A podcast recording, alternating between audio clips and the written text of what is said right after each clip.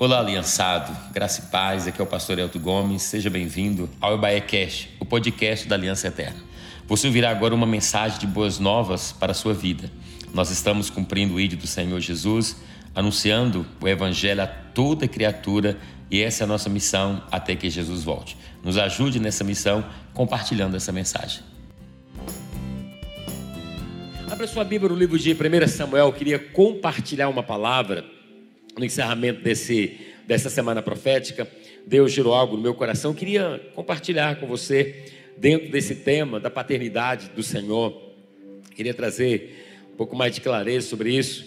Eu sei que o Senhor, Ele, Ele tem algo reservado. Eu estou assim, cheio de expectativa. Tem alguém aqui com expectativa no coração?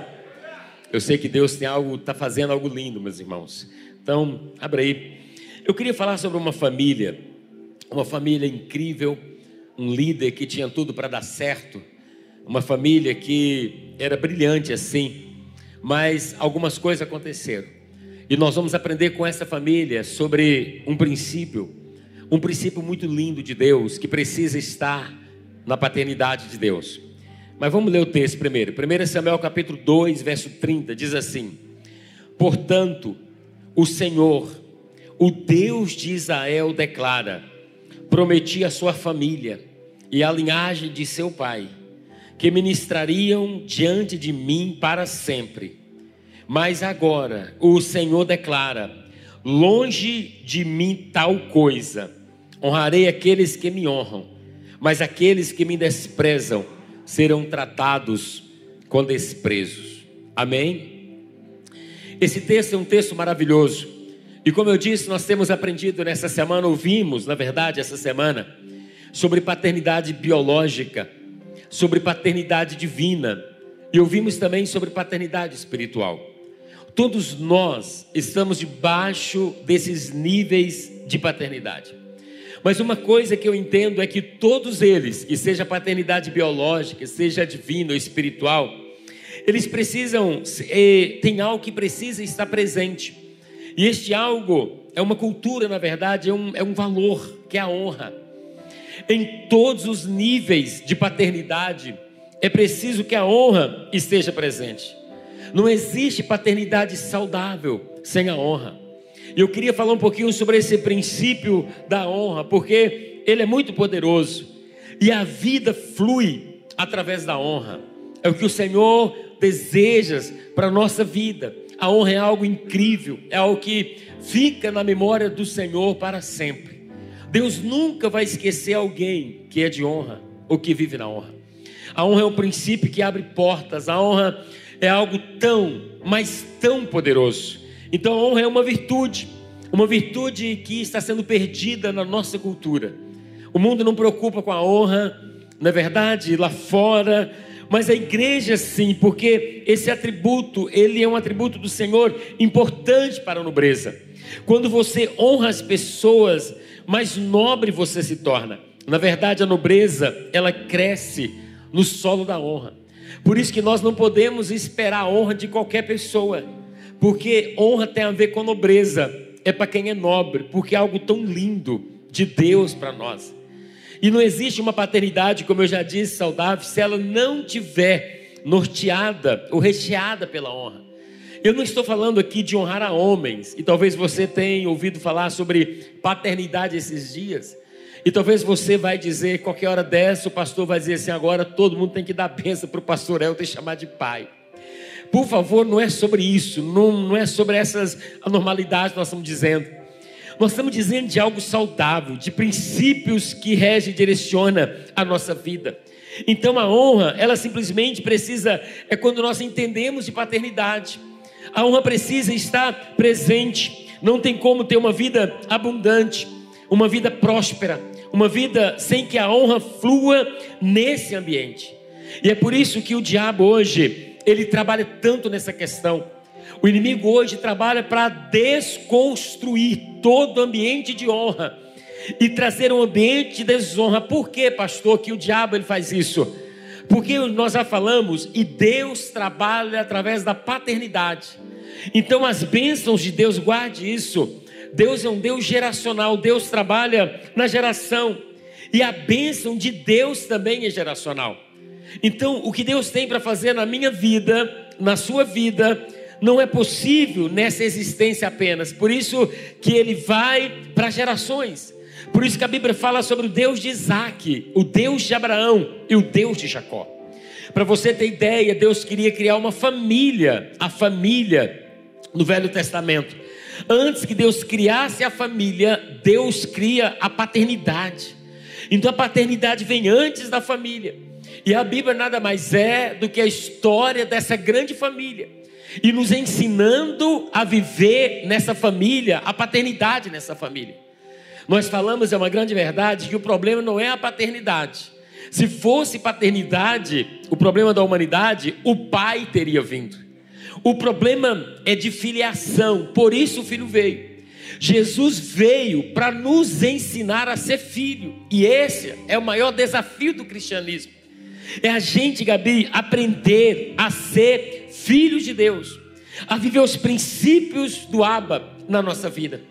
Eu confesso para você que não é simples. Não é simples. Aprendemos semana passada que paternidade não é um título, ela é uma função. Então, às vezes, nós somos filhos também no título, mas não verdadeiramente na função. Então, quando eu falo que a obra ela é geracional, quando eu falo que a bênção de Deus também ela vai de geração a geração, aí eu vou entender melhor sobre honra. Porque a honra, preste atenção, a honra é uma ponte. Pense, uma geração está aqui, a outra geração está aqui. A geração que antecede está aqui, ela tem depósito de bênçãos. E o desejo de Deus é que essas bênçãos saiam dessa geração e alcance essa geração. Mas se nós queremos que essa conexão aconteça, que isso aconteça, nós temos que criar pontes. Nós temos que criar meios para que as bênçãos de uma geração alcance outra geração. E essa ponte, esses meios, eu chamo de, de honra. Então, quando nós honramos as gerações, nós estamos construindo ponte para sermos abençoados. Por isso, Malaquias 4 vai dizer: Ele fará com que os corações dos pais se voltem para os seus filhos e os corações dos filhos para os seus pais. Do contrário, eu virei e castigarei a terra com maldição. Está falando sobre os últimos dias da igreja.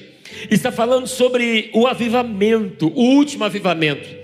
E segundo a Bíblia, o último avivamento vai vir na paternidade. Deus vai restaurar a paternidade. Deus vai conectar as gerações. Se a paternidade não for restaurada pela honra, a terra está debaixo de maldição. Isso aqui é incrível, isso aqui é algo muito poderoso que o Senhor está nos ensinando. Então, a paternidade do Senhor, quando você tem uma paternidade bem resolvida sobre a honra, ela traz empoderamento, ela amplia, ela impulsiona e ela faz algo incrível. Ela libera a nossa alma, ela tira a nossa alma do cativeiro. O interessante é perceber isso. Você na sua casa, pense na sua casa. Pense os membros da sua casa que são de honra. Talvez você tenha dez irmãos. Pense aqueles que andam mais é, no caminho da honra. E pense aqueles que não andam. Você irá perceber claramente que eles são mais livres. Você vai perceber claramente que eles estão rompendo, empoderados, eles são ampliados. Porque a honra faz isso na nossa vida, a honra traz esse empoderamento. Mas se você vê alguém que não anda pelo caminho da honra, você vai ver alguém travado, alguém, alguém que falta algo na vida dele. Por isso, no livro de Êxodo, ele vai dizer: honra o teu pai e a tua mãe, falando da paternidade biológica, para que prolongue os seus dias na terra que o Senhor teu Deus te dá. Olha que coisa! Honre o teu pai, preste atenção, para que prolongue, ou seja, ande no caminho da honra. E todos aqueles que, ande no, que andam no caminho da honra com seus pais, ele volta no caminho da longevidade e no caminho da prosperidade. A honra faz isso na nossa vida. Preste atenção, quem honra, quem honra, ele vai ter a prosperidade, ele vai ter a longevidade. Por isso que a Bíblia está dizendo a cada dia isso para nós, que esse caminho é uma chave A honra é algo tão poderoso, por isso o inimigo tem roubado, o inimigo tem tirado do nosso meio. Sabe, isso não é ensinado nas escolas, não, em lugar nenhum. A igreja que vai ensinar sobre isso, porque se você quer ter uma vida próspera, abençoada, se você quer ver tua alma livre, se você quer experimentar uma paternidade incrível sobre a sua vida, se você quiser receber empoderamento, se você quer ser ampliado, impulsionado, pratique a cultura da honra na tua vida, que você vai ver que nenhuma porta ficará aberta, todas elas é, ficarão fechadas, todas elas serão abertas em nome de Jesus. O texto que eu peguei nessa noite é de uma família, vamos para o texto. A família de Eli. Essa família tinha tudo para dar certo, mas de uma hora para outra, preste atenção, essa família desintegrou-se, essa família foi destruída esse homem, ele fracassou, era uma família ungida. Essa família recebeu uma promessa de Deus. Olhe isso aqui. Essa família recebeu uma promessa. Qual foi a promessa? Vou ler novamente para você. A promessa era essa: Portanto, diz o Senhor Deus de Israel. Deus falando para essa família. Na verdade, eu tinha falado que a tua casa e a casa do teu pai andaria diariamente diante de mim. Essa era a promessa que Deus fez para essa família. Se você ler, você vai ver que Deus falando para ele: Eu te escolhi das tribos, eu te escolhi para você estar no altar para ser sacerdote. Eu te escolhi. E Deus fez uma promessa: você e a tua família vai andar perpetuamente, vai estar diante de mim. Olha que promessa. Olha que coisa maravilhosa. Mas aí tem um porém. Qual foi, porém, que o Senhor está falando aqui através do profeta para ele? Ele diz: porém, agora diz o Senhor, ou seja, eu estou aqui para revogar o que eu disse lá. Porém, diz o Senhor: longe de mim tal coisa, longe de mim deixar você na minha presença perpetuamente longe de mim manter as promessas que eu fiz para a tua família perpetuamente, longe de mim. Por quê? Porque aos que me honram, eu honrarei, porém aos que me desprezam, serão desprezados. Deus está dizendo, pastora Dina, ou, ou Eli, eu estou tirando as promessas, eu não vou permanecer com essas promessas, porque você faltou a honra dentro da sua casa. Deus está dizendo: eu honro quem me honra, mas quem não me honra serão desprezados. A desonra dos filhos de Eli provocou uma verdadeira tragédia familiar. E você vai perceber que não foi apenas uma tragédia familiar, foi uma tragédia nacional. Porque além de Eli ser um sacerdote, ele era juiz. A Bíblia vai dizer que ele julgou Israel por 40 anos. Olha que promessa, que coisa linda que o Senhor fez. Eli, os filhos dele se perderam. Então a primeira coisa que eu vejo, Eli em algum lugar falhou na educação dos seus filhos. Aí eu aprendo o princípio aqui, que honra é algo que precisa ser ensinado. Diga para o teu irmão, honra é algo que precisa ser ensinado. Então precisa ser ensinado dentro da nossa casa, da nossa família. Eli, ele não ensinou. O texto vai dizer: os filhos de Eli, eles porém eram filhos de Belial, ou seja, inúteis, depravados, e não se importava com o Senhor. Mas apesar disso, de serem filhos de Belial, de serem inúteis, Eli estava com ele servindo na casa.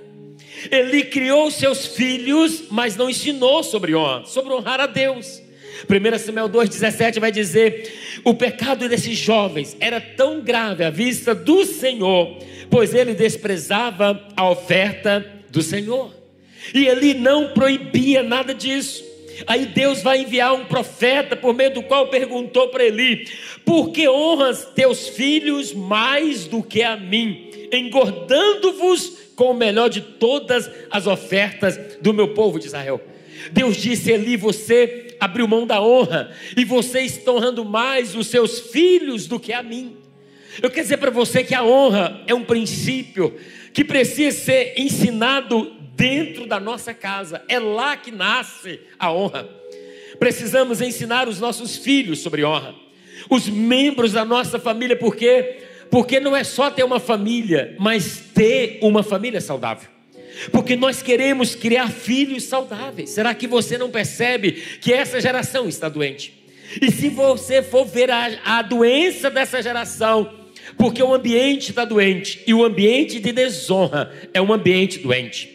Então nós temos que ensinar sobre honra o filho. Ele não nasce programado para honrar. Ele não sabe sobre a cultura da honra. A maioria de nós que estamos aqui hoje, nós crescemos num lar com básico. Nós tínhamos pouca coisa. E muitos de nós falamos: olha, quando eu era adolescente e criança, eu não tinha quase nada. O meu filho hoje tem tudo. Mas uma coisa não faltava dentro da nossa casa: não faltava a honra. Você sempre dizia para o teu pai: bença pai, bença mãe. Se o tio chegasse em casa, bença tio, bença tia. A gente tinha uma honra para com os mais velhos, um respeito para com os mais velhos. Hoje, meu irmão, eu vejo o filho dizendo para pai assim: e aí, camarada, beleza com você? Você entende? Então nós estamos perdendo isso. E isso tem trazido muitas doenças. E Eli, ele não ensinou, ele não cuidou. Posso perguntar para você? Você tem ensinado os seus filhos sobre honra dentro da sua casa? Como é que é o ambiente da sua casa?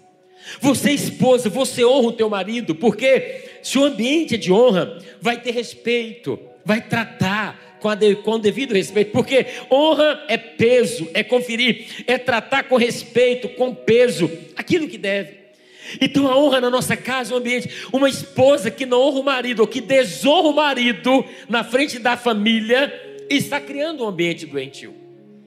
Então nós precisamos trazer essa cultura para nossa casa para viver uma paternidade saudável, porque não existe paternidade se não tiver não tiver honra. A gente precisa entender isso na nossa casa. Outro dia, um pai estava com um filho de cinco anos dizendo: Pastor, eu não sei o que, é que eu faço com esse menino, ele é demais. E eu pensando assim: Eu já sei o que, é que eu faço com você, te dou um couro. Pensando assim, sabe por quê? Porque muito de nós os filhos de cinco anos eles estão mandando, estão gritando e mandando o pai e a mãe calar a boca. E o pai está dizendo: Deixa, menino, para, menino, faz isso não, menino. É falta de uma cultura saudável de honra dentro da nossa casa, dentro do nosso lar. E se nós queremos viver tudo que o Senhor tem para nós, é importante. A Bíblia vai dizer que apesar disso ele não fez nada. Outra coisa, o pecado dos filhos de Eli era de respeito às leis de sacrifício. Eles tomando para si as melhores partes das carnes que era oferecida pelo povo. Antes das carnes serem cozidas e queimadas, eles estavam lá metendo o garfo, já lá história, e tirando da panela. Ou seja, eles não foram ensinados sobre o sagrado. Eles não foram ensinados sobre a casa de Deus. A gente precisa ensinar sobre isso a casa de Deus, o culto, uma reunião como essa. A gente não é membro, ser membro da família da fé, não é igual ser membro de uma academia que você vai lá, matricula, vai o dia que você quiser. Não.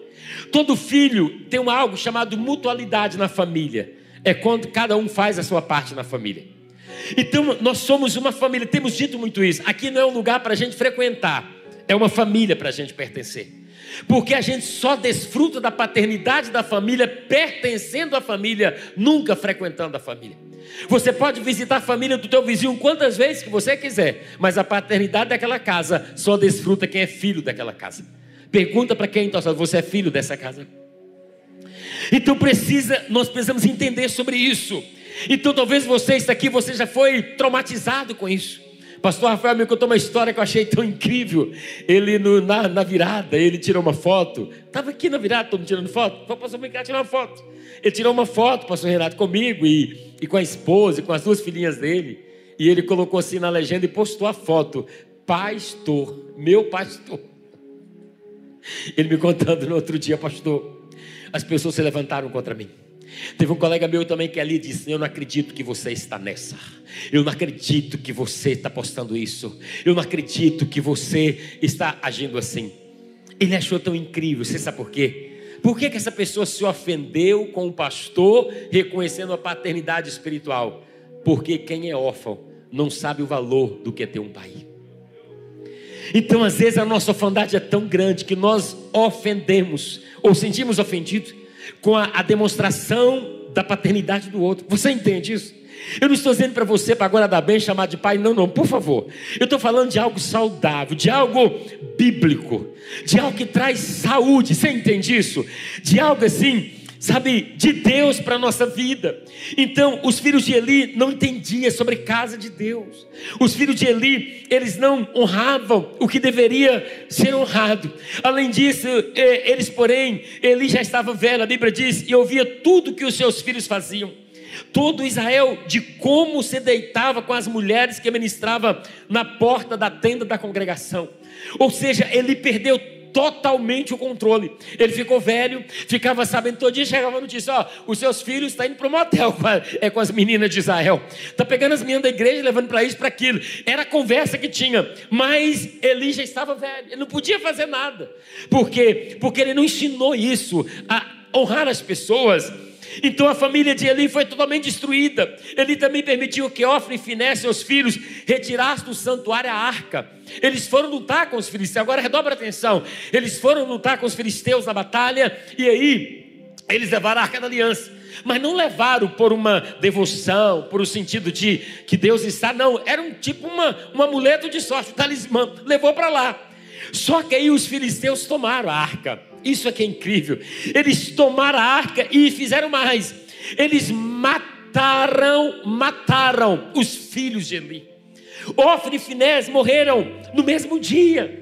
Aí alguém sai correndo e chega para Eli e diz: Eli, mataram os seus filhos. Oh, meus irmãos, isso aqui foi algo terrível. Diversos avisos que o Senhor já tinha dado sobre os filhos de Eli mas ele não deu devida atenção, por isso veio esse grande desastre, esse grande desastre na família. E quando Eli fica sabendo, o texto vai dizer o seguinte, 1 Samuel 4,18: Eli caiu da cadeira para trás, quebrou o pescoço e morreu, porque já era velho, estava muito gordo e pesado, e havia julgado Israel por 40 anos. Olha o que, que a desonra faz, você consegue entender? Eli estava ali, os filhos morrem, Eli está sentado, cai da cadeira, quebra o pescoço, morre também. No mesmo dia morrem os dois filhos de Eli e morre também o próprio Eli. Mas não para por aí. Aí a esposa de Finé estava grávida. Ela vai e fica sabendo que o sogro havia morrido e que o marido havia morrido e que o irmão, o cunhado, também havia morrido. E imediatamente a Bíblia vai dizer que esta mulher ela dar a luz. Ela vai dar a luz ali imediatamente. Ela dá, o menino nasce. As parteiras pegam esse menino e falam para ela: senhora, é um menino. Mas ela também não resistiu, ela também morreu. No mesmo dia, morre ele, morre seus dois filhos e morre a sua nora. A nora mulher de Finés, estava grávida e morreu.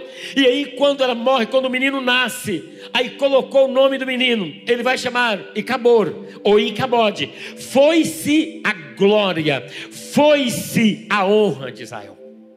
Eu quero dizer para você nessa noite que por que, que esse menino tem esse nome de Cabode, de Cabode? Por que, que esse menino tem um nome que significa foi-se a glória? Por quê? Porque tudo aquilo, nunca esqueça isso que é gerado em ambiente de desonra não tem brilho, não tem glória. E se nós queremos brilho, glória nas nossas conquistas, nós temos que gerar tudo no ambiente de honra. E é verdade. Talvez alguém casou, pegue um casamento que foi gerado na desonra. Casou, está até casado, mas não tem brilho, não tem glória. Agora, se você pega que é feito no ambiente de honra, vai ter brilho e vai ter glória. Você pode ter um filho num ambiente de desonra, vai ter, mas não vai ter brilho. E eu e você precisamos do brilho de Deus nas nossas conquistas. Brilho fala daquilo que, que traz contentamento, daquilo que traz bênçãos de Deus para a nossa vida. Não é só ter, não é só é, edificar, mas é como que nós estamos edificando e qual ambiente que nós estamos edificando. Por isso que casamento é algo tão sério. Quando alguém vai se relacionar, vai se casar, quer que o casamento tenha glória, que tenha brilho, tenha a bênção do teu pai e tenha a bênção da tua mãe. Vai namorar, não vai sim direto, não. Procura o teu pai e a tua mãe, procura o teu pastor, procura o teu líder espiritual. Diga, por favor, me abençoa. Sabe, isso é tão incrível, porque o que, é que você está dizendo? Eu quero construir, mas num ambiente de honra, para ter brilho. E se eu perguntar para você nesta noite, você conhece alguém que está edificando algo sem brilho? Você vai apontar alguém. Está pesado, porque a honra libera a nossa alma, mas a desonra leva para o cativeiro. Então nós precisamos disso, por isso que essa criança vai chamar assim.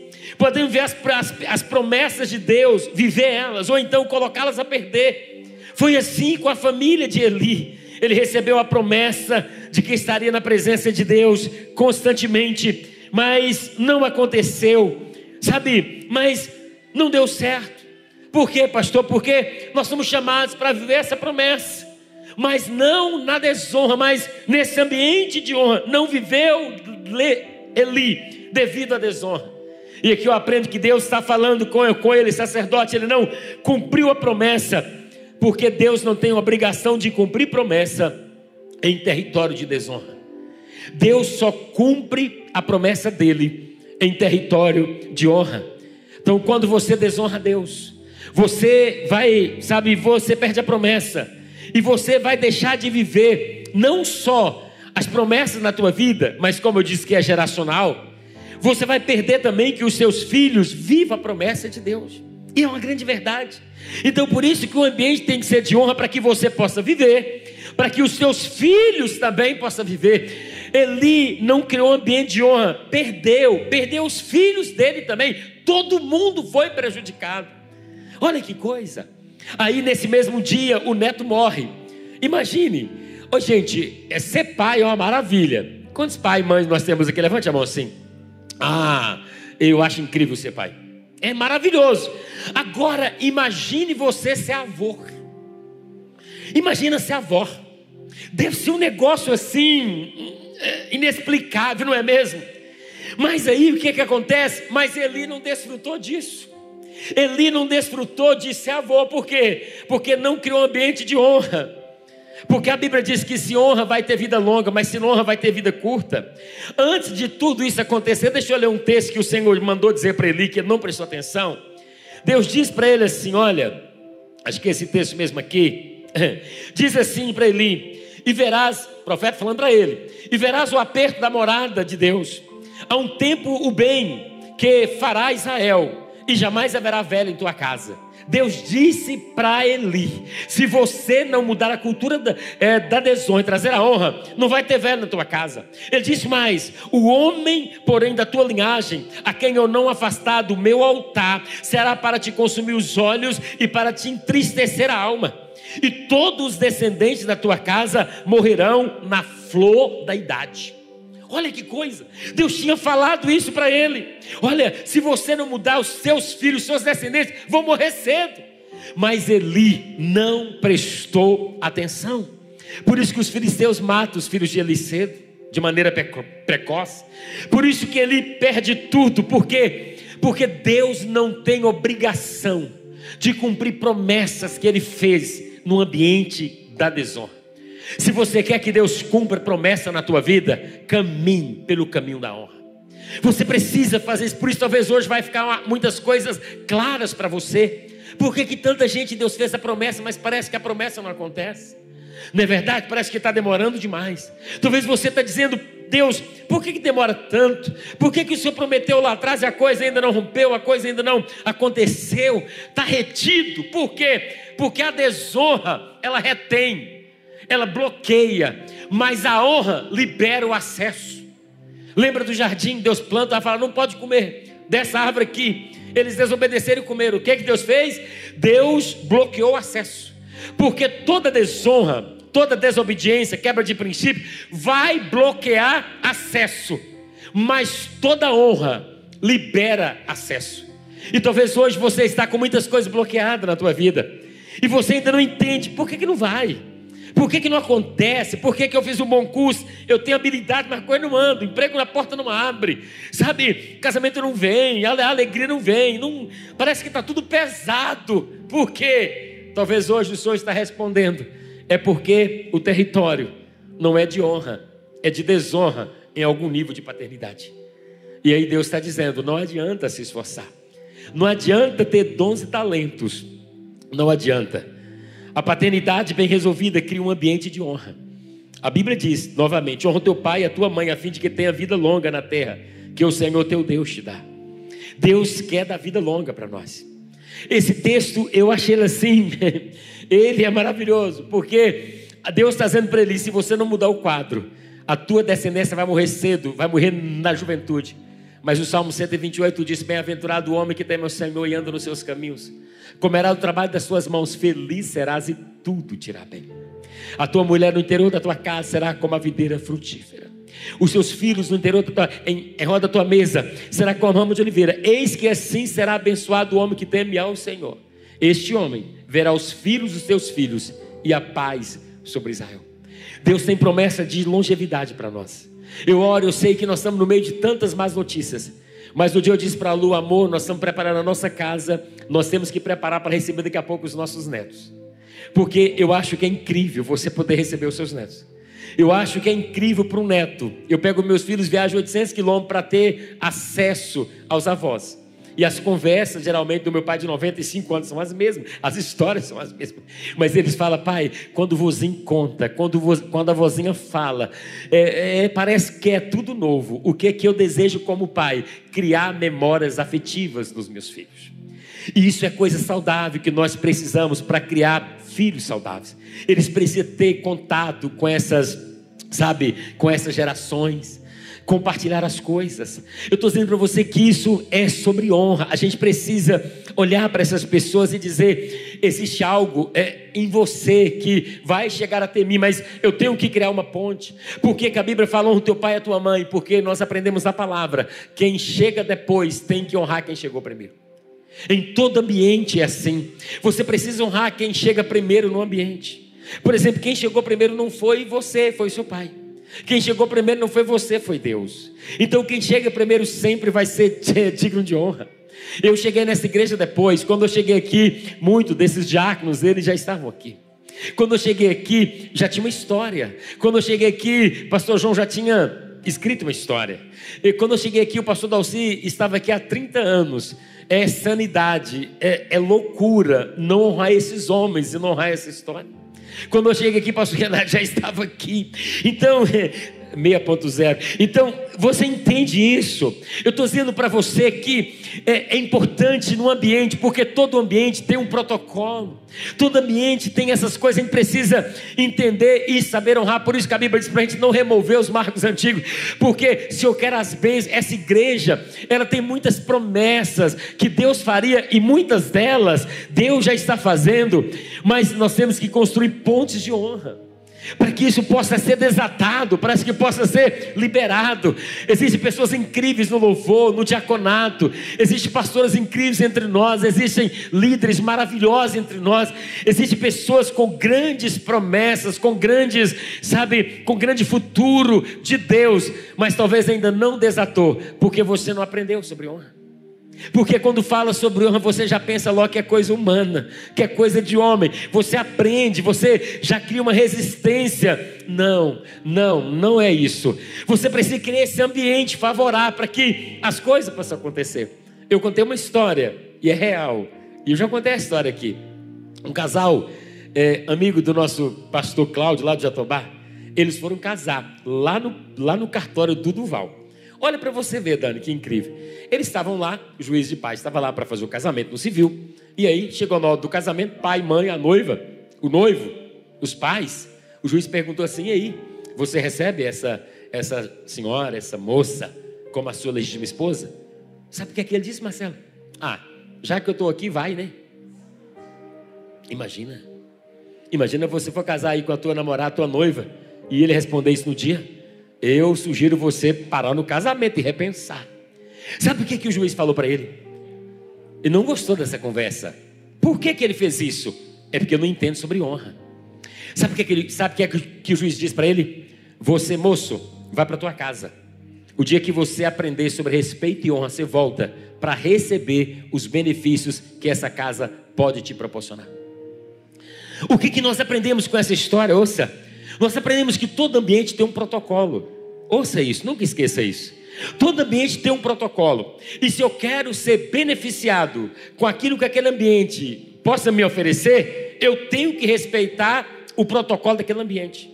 Então, uma pessoa de honra, ela nunca vai chegar num ambiente quebrando o protocolo. Não, ela é de honra. Ela primeiro quer saber quais são os protocolos. Aí ela vai seguir os protocolos em honra. E por causa disso, todas as portas e todas as recompensas daquele ambiente é liberado sobre a vida dela. Diga para quem está ao seu lado: a honra é algo maravilhoso. É uma chave que abre portas de maneira poderosa. Então, esse moço teve que repensar sobre isso. Mas, é, para implantar uma cultura de honra entre nós, preciso primeiro, não pode nascer primeiro na igreja. A cultura da honra tem que nascer dentro da nossa casa, no ambiente familiar. É dentro da nossa casa que precisa começar. Porque quando os filhos cultivam essa cultura da honra em seus relacionamentos, tudo que está em volta dessa relação é influenciado por essa cultura.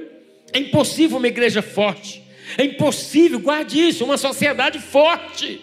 Uma forte cultura de honra entre nós. Se essa virtude não for desenvolvida no ambiente do lar, se não for desenvolvida dentro da nossa casa, é impossível honrar as pessoas de fora se você não honra as pessoas de dentro. Então a honra não começa com as pessoas de fora, começa com as pessoas de dentro. Então, se na minha casa tem uma cultura e um ambiente de honra, meus filhos vão crescer nesse ambiente. E quando eles chegarem lá no trabalho, eles vão levar a cultura que eles aprenderam em casa. Quando eles chegarem na faculdade, eles vão aprender a levar essa cultura. Quando eles chegarem na igreja, ele já chega com a cultura da honra. Quando eles chegarem na casa de alguém para namorar alguma coisa, já chega com uma cultura da honra, entender os protocolos de cada ambiente. Você entende isso? Então isso tem que nascer dentro da nossa casa. Domingo passado nós falamos sobre pais, que a paternidade não é, é não é título, ela é uma função. Então, se nós exercemos a paternidade como uma função de ensino também, nós vamos criar esse ambiente. Porque o salmista vai dizer que os filhos é como flecha nas mãos do guerreiro. Toda flecha tem um alvo, ninguém lança uma flecha de qualquer jeito. A gente estica, tem que ter braço forte, a gente batalha. Às vezes você está puxando o seu filho, você está trazendo aqui, ele está lá, está esperneando, né? Ele está reclamando, esse meu pai, essa minha mãe, e você, como um bom guerreiro, está com ele na tua mão, esticando, e ele não está gostando. Meu pai está cortando as minhas asas, minha mãe não deixa nada. Ele tem que entender que pai nenhum quer cortar a asa do filho, o pai só quer direcionar direcionar o voo dos seus filhos. Isso é maravilhoso quando tem alguém para direcionar o nosso voo. Como é bom a gente ter um pai, não é verdade? Olha, irmãos, por isso que antes da gente nascer, Deus já providenciou um pai, já colocou a gente numa família. Ah, passou meu pai assim assado, mas é o melhorzinho que você está tendo, dá glória a Deus. Deus já te deu esse pai. Aí quando a gente nasce na família da fé, o que, que Deus dá para nós? Um pai. É ou não é? Ninguém que converte que converti, estou sem igreja. Não, não, não.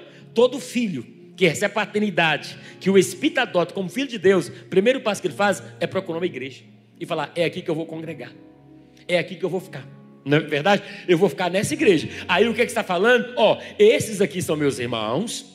E esse, e esse pastor aí representa meu pai espiritual, os pastores, a liderança. Eu estou debaixo de uma paternidade, eu estou debaixo de uma cobertura. Agora, o que não pode fazer é como o irmão do filho pródigo. Quando o pai sai para conversar com o irmão mais velho, o que é que ele fala? Esse teu filho. Ou seja, não tem nada a ver. Esse filho é teu. Aí o pai fala para ele: Esse teu irmão. que coisa. Uma coisa que nós aprendemos: quem escolhe viver debaixo de uma paternidade, não pode escolher os irmãos. Quem escolhe amar o pai da paternidade, precisa também escolher amar os irmãos. Diga para quem está ao seu lado: Você é meu irmão, eu te amo. Diga para ele. Nós estamos debaixo de uma paternidade, né? Eu acho a igreja incrível em função disso, né? Cada irmão que a gente encontra na vida, né? Uns com menos cabelo, outros com mais cabelo, né? Uns assim, mas, né? E vai, um de um jeito, outro de outro. Um mais clarinho, outro mais moreno, assim. É tanta coisa linda que Deus faz entre nós, porque nós somos a família da fé e o Abba Pai está sobre nós com essa paternidade conduzindo todas essas coisas. E tudo tem que nascer no ambiente da família. Nós temos que ensinar a nossa família. Quando fala, ah, esse filho é mal educado, esse filho não tem ambiente de honra na casa dele. Por isso que a gente precisa, meus irmãos, ter braço forte. Diga para quem está ao seu lado, tenha braço forte. Quantos pais temos aqui, pais? Ô pai, tenha braço forte na sua casa, pai. Forte mesmo, pai. Não seja esse molenga, não. Ah, pastor, mas se eu tiver braço forte, meu filho vai chorar. Nunca fui num velório de um menino porque morreu de tanto chorar. Nunca fui. E olha que eu já faço velório demais. Por que, que morreu, mãe? Chorou tanto. Porque o pai não quis. Eh, o pai teve um braço forte, ele chorou. Não. Tem que ter braço forte. Esses meninos de hoje já nascem programados para pirraçar. Não é verdade? Eles já nascem programados, eles são incríveis, né? Você precisa ter braço forte. Não é verdade? Por que, que ele chora muito? Porque toda vez que chora, você cede. O dia que você não ceder, ele fala, não funcionou. Oito dias ele, ele aprendeu, chorou, você correu. Ele fala, ih, aprendi uma coisa. É só chorar que todo mundo vem. Não é verdade? Aí depois você deixa chorar e fala, ah, não está funcionando mais não, é crescer. Estou como fala, para de chorar. Amém? Então, vamos lá, para a gente poder concluir aqui. Vamos amadurecer. Então, o que, que acontece? O que, que tem no ambiente de honra? Deixa eu falar para você rapidamente para a gente poder ofertar e, e, e, né, e seguir aqui. Um ambiente de honra, quando o ambiente tem uma cultura de honra, as pessoas têm mais valor do que as coisas. Essa é a primeira coisa que acontece, por isso que Marco diz: Pois o que adianta o homem ganhar o mundo inteiro? Nós estamos vendo uma inversão muito grande de valores. Você há de convir comigo que as coisas estão em primeiro lugar e as pessoas em segundo lugar. Isso dentro do ambiente familiar. Marido, esposa, às vezes abandona filho em detrimento das coisas. Então, quanto é uma cultura de honra, as pessoas estão em primeiro lugar, tem mais valor do que as coisas. O ambiente de honra vai dizer: pessoas nós amamos e coisas nós usamos. Segunda coisa que tem no ambiente de honra, as pessoas amam de maneira incondicional. Por isso que João disse 13: Eu vos dou um novo mandamento, amai-vos aos outros, como eu vos amei, assim também vos dei, deveis amar uns aos outros. Onde o amor é sonegado, a mágoa impera. O, onde o amor está ausente, a conspiração se faz presente. Onde não se oferece é, vida através do amor, a morte se instala. Então, no ambiente de honra, o amor é incondicional. Uma paternidade sadia, ela vai condenar o pecado cometido e não quem condenou o pecado. Terceira coisa que a gente precisa ter e que tem no ambiente de honra, tem comunicação, o canal de comunicação está aberto, as pessoas conversam. Isso fala sobre honra, porque a comunicação vai, é oxigênio de uma paternidade saudável. Então, se você quer ter uma paternidade saudável na tua casa, você precisa comunicar. Paternidade espiritual também você precisa comunicar. Às vezes as pessoas ficam chateadas uns com as outras e com a própria a situação e vai embora e some, não se comunicam. A gente precisa comunicar. Para ter uma, uma, uma paternidade saudável, tem que ter comunicação. O que, que o diabo está fazendo para comprometer a, a paternidade? Ele tranca as pessoas no quarto. Os pais não conversam mais com os filhos. O celular tomou conta, duas horas ali, não tem comunicação. E se não tiver comunicação, não vai transmitir vida, porque Provérbio 18 diz: o que você diz pode salvar ou destruir uma vida, portanto, use bem as suas palavras e você será recompensado. Ou seja, imagina uma paternidade saudável comunicando e liberando vida. Que coisa linda! Você comunica vida sobre os seus filhos, comunica vida sobre a sua esposa. Você tem diálogo com a sua esposa, você ouve a sua esposa, você ouve sua esposa. Por quê? Porque o ambiente da casa não é de disputa, não é de briga, não é de falta de posicionamento ou posicionamento errado. Existem papéis dentro da família. E quando a gente vive esses papéis, meu irmão, ouça isso, fica tudo leve, fica tudo bom, fica tudo gostoso, fica tudo tranquilo. A questão é a inversão dos papéis. Tem mulher que está no lugar do homem, e tem homem que está no lugar da mulher, e tem filho que está no lugar do pai, e tem filho que está no lugar da mãe. Aí a coisa está tudo bagunçada, está tudo fora de ordem, aí o ambiente é de desonra, aí as bênçãos estão retidas. Coloca o ambiente em ordem, coloca os papéis em ordem, que as bênçãos serão liberadas sobre a sua vida, sobre a sua casa e sobre a sua família. Terceira coisa que tem no ambiente de honra, tem obediência aos pais, no temor do Senhor. Por isso que é desonra o teu pai e a tua mãe. O apóstolo Paulo escrevendo aos Efésios, ele ainda interpreta esse mandamento e acrescenta, dizendo: Filhos, obedecei os vossos pais no Senhor, pois é justo. Honra o teu pai e a tua mãe, que é o primeiro mandamento com promessa, para que te vá bem e seja de longa vida sobre a terra. Quando você honra o Pai do céu, você não tem dificuldade de honrar o Pai da terra. Então tem obediência. Obediência. Nunca esqueça. Obediência libera o acesso. Desobediência bloqueia o acesso. Vamos dizer isso junto? Obediência, desobediência. Vamos supor que você tem um milhão na conta do banco. Dá um glória a Deus. Quem tem um milhão na conta? Você tem um milhão na conta. Deve ser incrível ter um milhão na conta, né? Se eu tivesse um milhão, não estava no banco. Já tinha construído igreja. Mas tudo bem. Então, um milhão na conta. E você tem seu cartão. Tudo bem que agora tem um Pix, mas vamos pensar aqui: você tem um cartão para você no banco sacar. Aí você tem uma senha. Você entende? A senha do seu cartão. A senha que você usa no banco. Você tem um milhão. Você vai no caixa eletrônico, Carlos. Só que aí, se você tentou errar a senha uma vez, ele disse: Ó, você tem mais duas, não é isso? Mais duas. Ter segunda vez, tem mais uma. Quando você vai na terceira e erra de novo, o que, que o banco fala para você? Acesso é assim que funciona o mundo espiritual. A desobediência, ela bloqueia o acesso das riquezas que o Senhor já depositou para a nossa vida. Talvez você diz, pastor, mas é por esse caminho é mais rápido, é mais demorado. Porque o que você tem que fazer para uma nova senha? Você tem que ir no banco, conversar com o gerente. Gerente, eu vim aqui, eu tenho um milhão na conta, estou precisando de dinheiro. Minha senha foi bloqueada porque eu errei a senha. O gerente vai lá, faz o quê? Os negócios lá e fala: vai lá, está desbloqueado. Não entendi nada, pastor. É assim que funciona com Deus. Se você está bloqueado, não precisa ficar tentando sacar, porque você não vai sacar. Se você errou a senha pela desobediência e foi bloqueado, conversa com o papai, conversa com o gerente, conversa com o Espírito Santo. E fala, Espírito Santo, sabe o que aconteceu? Houve uma desobediência aí e eu estou tudo bloqueado. Não está fluindo nada, Espírito Santo. Então eu vim aqui hoje falar para o Senhor o seguinte: o Senhor me perdoa, por favor, eu te peço perdão, eu te amo. O Senhor aba, Pai, está sobre mim. Ele fala: tá bom, meu querido, está perdoado, vai, não peques mais. Aí você vai lá e acessa as riquezas do reino. Deus vai desbloquear pessoas aqui nessa noite. Porque a bênção não é pelo dom, pelo talento.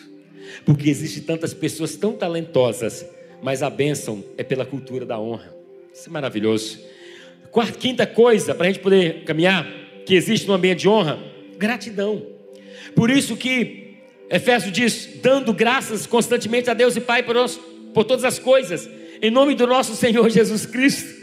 Ou seja, o ambiente de honra é um ambiente que tem gratidão. Tem ou não tem? Porque a ingratidão é uma atitude de desonra. A pior coisa na vida é ingratidão. Só que você nunca pode, Paulo, esperar gratidão do órfão.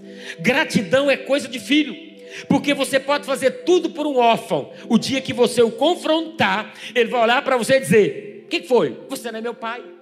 Não é assim? Porque não é filho. Então, ele é ingrato. Então nós temos que gerar gratidão no nosso coração, diz, pelas pessoas que vieram antes, por tudo que aconteceu. Um dia eu recebi um vídeo que o irmão mandou para mim que eu achei incrível. Era uma jovem formando, faculdade, medicina. Mas tudo bem até aí. Mas o que ela fez na formatura? Só que ela nasceu na roça. O pai dela capinava, o pai dela estava na roça. Olha que coisa! E criou ela assim. E ela passou, foi para faculdade, conseguiu uma bolsa ali, tá, e está até ali. E aí o que, que acontece? No dia da formatura, ela leva uma enxada para honrar o pai. Sabe o que, que eu aprendo com isso? É que se nós queremos que as bênçãos sejam liberadas sobre nós, nós temos que honrar a geração que veio antes de nós e que arrancou toco, que abriu estrada, e que se a gente não andar pela honra, tudo será bloqueado. Existem filhos, filhos que poderiam estar voando alto, tendo salários altos, casamentos maravilhosos, relacionamentos saudáveis, filhos que poderiam estar nos melhores cargos. Ouça que eu estou falando isso aqui: Por que, que não estão? Não porque não tem habilidade e dom, é porque anda no território da desonra. E Deus não tem obrigação de cumprir promessa em território da desonra. Se você quer viver o melhor de Deus, ande na honra. E por último, quem vive nesse ambiente vai aplicar os valores do reino. Olha o que o provérbio vai dizer que eu achei lindo. O provérbio disse assim, 1,8. Preste muita atenção, amigo, nessa versão aqui. Ao que o teu pai lhe diz e nunca esqueça do que aprendeu desde o colo da sua mãe. Use seus conselhos como coroa na cabeça em sinal de orgulho, dignidade e honra. Eu gosto disso. E o apóstolo Paulo ainda vai e faz as recomendações dizendo: Ó filho, faça o que seus pais mandarem. É bom por aí mesmo. Honra teu pai e tua mãe. É o primeiro mandamento que traz uma promessa. Para que você possa viver bem e ter uma vida longa. Colossenses 3,20 vai dizer: Filho, faça o que os seus pais mandam. Isso muito alegra o Senhor. Mas eu gostei disso que o provérbio vai dizer. Preste atenção ao que o seu pai diz e nunca esqueça do que a sua mãe, desde o colo, que você aprendeu desde o colo da sua mãe. Use esses conselhos que você aprendeu no colo da tua mãe com o teu pai. Faça uma coroa e coloque sobre a sua cabeça como um sinal de quê? Orgulho, dignidade e honra. Muitas das coisas que a gente faz, que eu faço, a maneira que eu lidero, que eu, até o ministério, que eu conduzo a minha família, eu não aprendi isso na igreja. Sabe como que eu aprendi? Com meu pai, no ambiente familiar. E você também é assim. Tem hora que você se assusta e fala, estou achando igual meu pai, sai daqui, meu pai, em nome de Jesus, ou igual a minha mãe. Não é assim que acontece? Às vezes a gente pega agindo igual os pais da gente. Sabe por quê? Porque existe algo. E a Bíblia diz: pega esses ensinos Olha, quando você estava no colo, você estava no colo da sua mãe, que sua mãe te ensinava, faça uma coroa, coloca na tua cabeça como sinal de orgulho, dignidade e honra. Por que, que sinal de orgulho? Porque é muito bom ter um pai. Orgulho porque tem um pai, por mais que errou, porque não tem nenhum pai perfeito, só o aba, mas você tem um pai que direcionou, que deu destino, deu identidade para você. Então, quando você fala disso, quando você honra o teu pai, eu tenho aprendido que honra não tem nada a ver com a presença. Na presença elogio. Honra tem a ver com a ausência.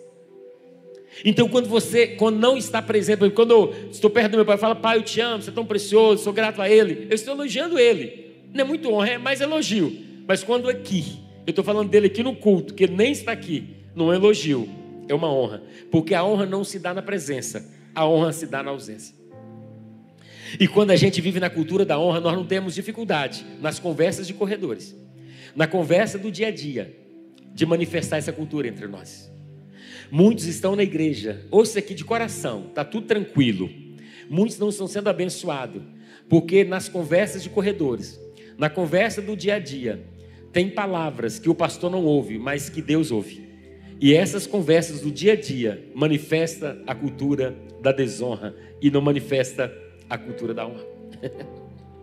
Vou contar uma experiência que eu tive aqui na igreja outro dia. Um ano, tem uns dois anos. Um irmão chegou para mim e falou: Pastor, queria que você conversasse com a irmã Fulano de Tal. Eu disse: Por quê? Ele falou: Pastor, eu disse: Ela é preciosa. Ele disse: Pastor, estava num sítio com essa irmã. Essa irmã falou tão mal do Senhor que o senhor não tem ideia. Eu disse: É impossível. Essa irmã me abraçou do culto, disse que me ama, a gente está junto aqui, a gente tem um bom relacionamento. Ele disse: Não, conversa com ela. Aí eu a chamei, falei: Minha irmã, você está bem? Tem alguma coisa travada, bloqueada? Sabe? Por quê? Porque a honra não manifesta na presença, ela manifesta na ausência.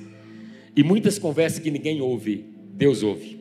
Por isso que em todos os meus relacionamentos, quem anda mais perto de mim sabe eu procuro manifestar a cultura da honra, porque eu sei que eu tenho um Deus que estabelece promessa no território da honra, não é no território da desonra. A família de Eli recebeu uma promessa linda da parte de Deus, mas infelizmente ela foi interrompida por causa do quê? Da desonra. Ele não viu seu neto crescer, como eu já disse, não pôde envelhecer ao lado da sua família.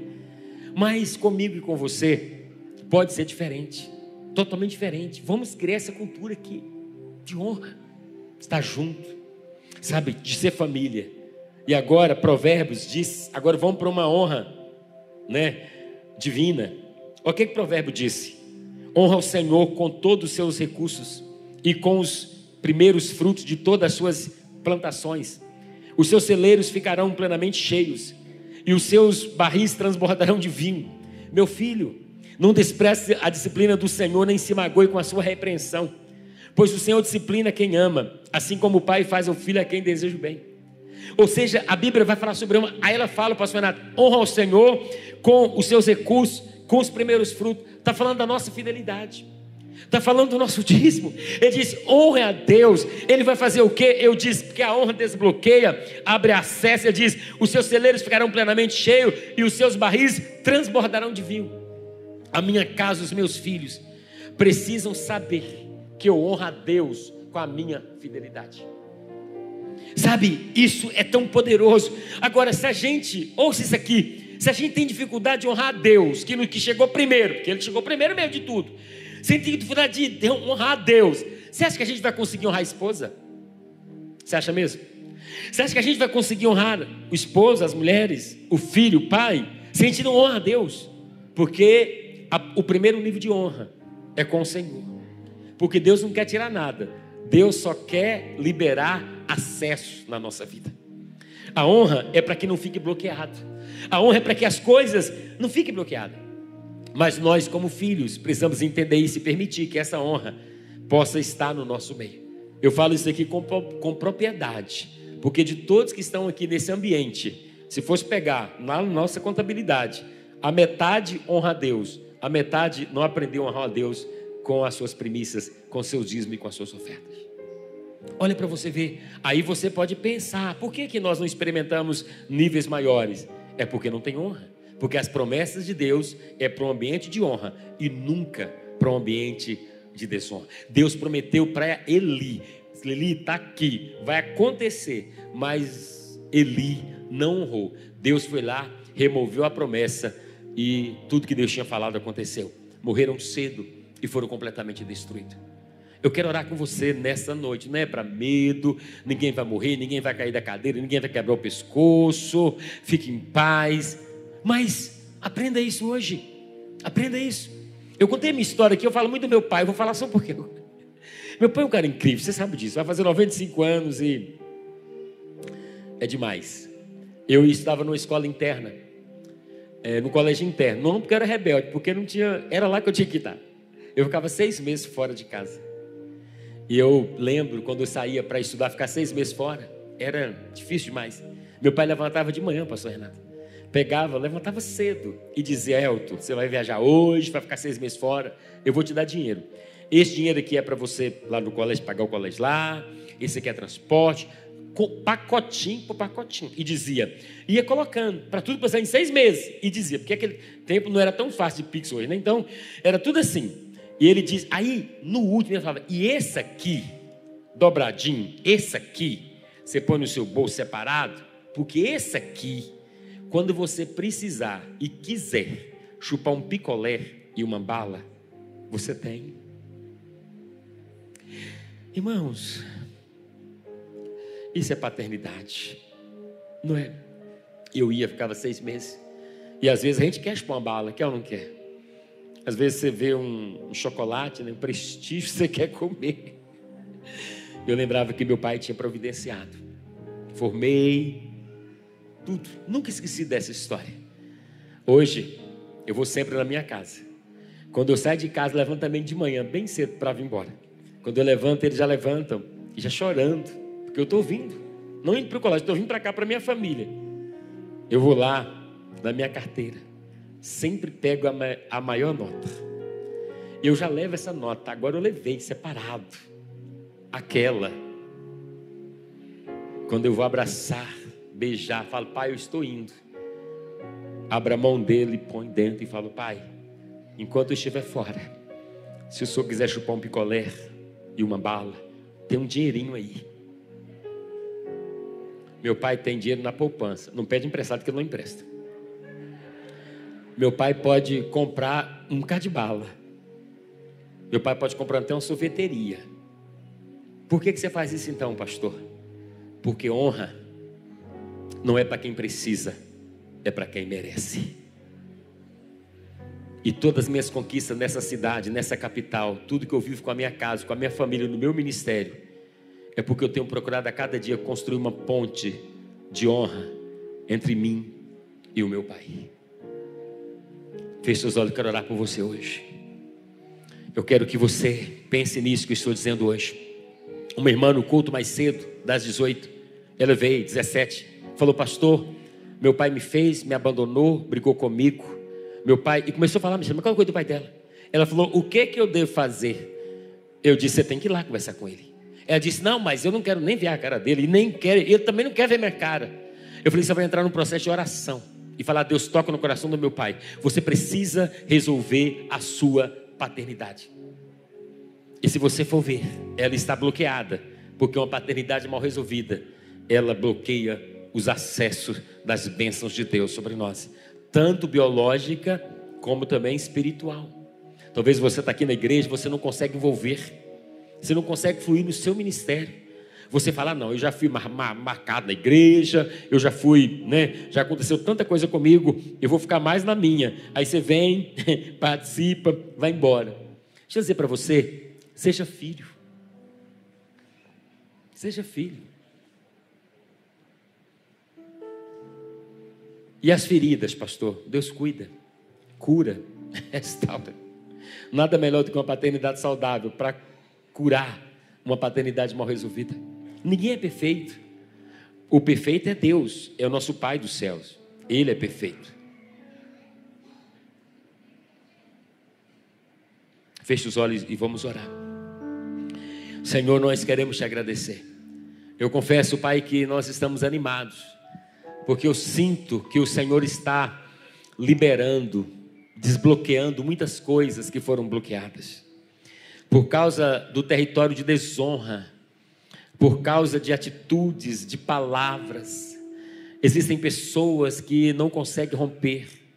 Existem pessoas que não conseguem, sabe, avançar. Existem pessoas assim. E nós sabemos que essas pessoas precisam Senhor, dessa da honra para poder é, fluir em tudo que o Senhor já estabeleceu. Eli morreu cedo, seus filhos morreram cedo também. Eli não viveu com seu neto, Eli perdeu tudo. Por quê? Porque ele se perdeu na caminhada. Mas hoje nós estamos aqui queremos fazer diferente. Nos ajude a fazer diferente. Nós não estamos, nós não somos órfãos, nós não tomamos decisões e depois nós comunicamos. Não, nós temos pais mães espirituais, pessoas que nós é, procuramos, que ora por nós, pessoas que nos orientam. Ah, Senhor, nos ajude isso. Porque quando a gente tem essa atitude, tem acerto, tem assertividade, porque tem envio. O pai, ele envia o filho para o destino profético. O pai traz esse destino, essa identidade. Ah, meu Deus, nos ensine a andar no caminho da honra. Na ausência, possamos honrar uns aos outros. Quando o irmão não estiver perto, a gente possa falar com honra desse nosso irmão. Oh, meu Deus, nós queremos tratar como ouro aquilo que realmente deve ser tratado. Por isso nós te agradecemos por tudo, Pai. Em nome de Jesus. Amém. Nós vamos entregar uma oferta hoje e, um, e o nosso dízimo. Vai se preparando aí. Eu queria te ensinar uma coisa também que Deus falou comigo essa semana, mas sem pressão e só para você entender. Nós mandamos fazer esse envelope aqui. Pega esse envelope se você não pegou esse envelope. E isso tem um escrito voto especial. É um voto especial pela nossa família. Você que está nos assistindo aí, está em casa.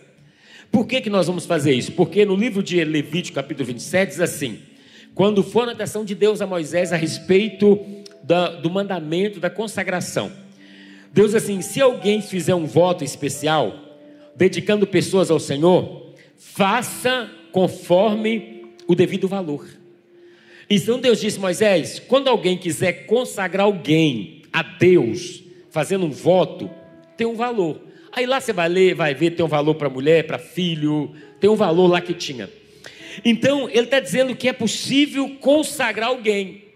Então consagrar significa apresentar, significa dedicar algo ou alguém a Deus.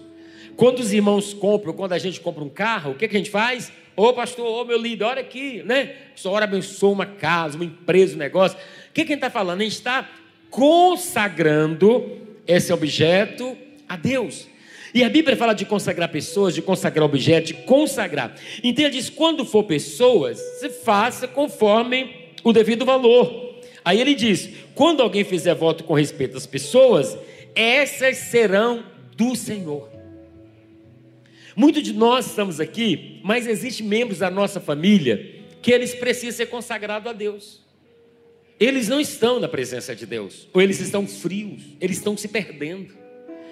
Eu tenho meus três filhos, graças a Deus estão intensos em Deus, mas eu sempre faço isso. Eu sempre, como agora, estou aqui, coloquei o nome deles três aqui, ó, e estabeleci um valor para cada um deles.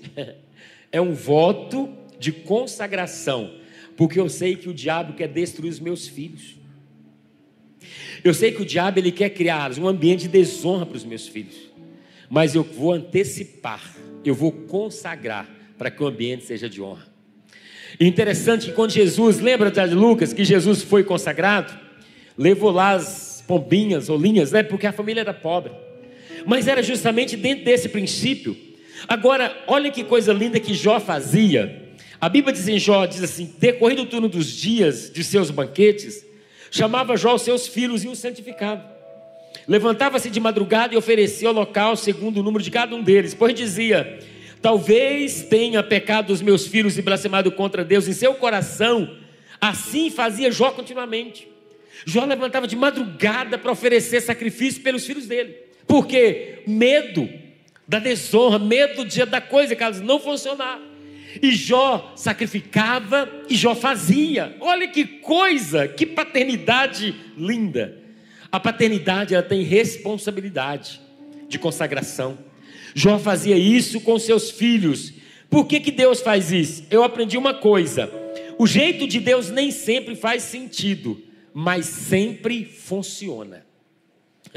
Fala comigo, o jeito de Deus nem sempre faz sentido, mas sempre funciona. Isso é verdade, porque Deus tem um jeito estranho de fazer. Não faz sentido eu dar um, fazer um voto para o meu filho para consagrar. Sentido humanamente não faz. Mas funciona, o jeito de Deus funciona. Eu tenho aprendido que nós somos seres, que nós não somos seres terrenos, que possuímos uma experiência sobrenatural. Não, não. Nós somos seres espirituais com uma experiência terrena. Então, a nossa vida, a nossa caminhada é pela fé, feito para a dimensão da fé, para a dimensão do impossível. E a Bíblia diz que onde não tem fé, não vai agradar o Senhor em tudo que o Senhor tem, porque o mundo invisível, ele governa o mundo visível. Então, pela fé, nós acessamos o mundo o mundo invisível, porque é ele que governa o mundo visível. Não é o visível que governa o invisível. É o invisível que governa o visível. Então, é através da fé. Então, se a gente hoje tem coisas, né, gerenciando a nossa casa, né, que não está funcionando, nós vamos o quê? Acessar o mundo invisível, porque é Ele que governa o mundo visível. E a, e a, e a história, e a, e a coisa vai mudar na nossa casa e na nossa família. Talvez seu marido, você fala, pastor, meu marido é só o pai. Consagra ele ao Senhor. Meu pai, minha mãe, meu irmão, põe o um nome aqui, fala, Deus, vou consagrar ao Senhor porque eu sei que o mundo invisível vai governar esse visível, esse mundo visível sobre a vida dele. Última coisa que eu quero dizer para você, este ano, tem essa unção aqui do gasofilácio. Propõe algo no seu coração. Ouça isso aqui. Todo culto que você tiver aqui, que tiver um momento de oferta como esse, nunca fique sentado na sua cadeira. Tendo oferta ou não, sai do teu lugar Diga, Senhor, vou vir aqui, vou receber unção. Estou aqui no gasofilácio, porque Deus está desbloqueando as bênçãos dele sobre mim, sobre a minha casa e sobre a minha família. Eu sei que de repente Deus pode fazer algo poderoso na nossa vida. Feche seus olhos e vamos orar. Feche seus olhos, Pai. Nós te agradecemos nesta noite. Nós queremos fazer um voto especial a favor da nossa família, da nossa casa. Esse voto é para consagração, libertação e cura de todos os nossos familiares.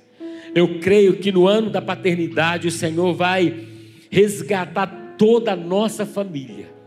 E a nossa família vai andar na Sua presença. Porque onde nós não conseguimos entrar, o Senhor entra. E o que nós não conseguimos fazer, o Senhor faz. Se nós sabemos que é o mundo invisível que governa o visível, ah, nós vamos acessar o invisível pela fé, para que o visível seja mudado, transformado às circunstâncias e situações que se apresentam nas nossas casas. Consagramos os nossos filhos, eles não serão e não viverão como os filhos de Eli, no território da desonra. Eles vão viver no ambiente de honra. Nós, a nossa casa, e o Senhor nos dará vida longa. E nós vamos viver muito para ver os nossos filhos, os filhos dos nossos filhos e contemplar todas as maravilhas que o Senhor tem para nós. Nós verdadeiramente te amamos e queremos te honrar com a nossa fidelidade.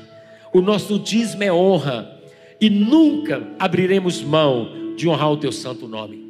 Muito obrigado por tudo. Nós decidimos isso esse tempo. Consagramos nossos dízimos, nossas ofertas, o nosso voto ao Senhor, em nome de Jesus. Sai do seu lugar, faça isso com alegria, meu irmão. Em nome de Jesus.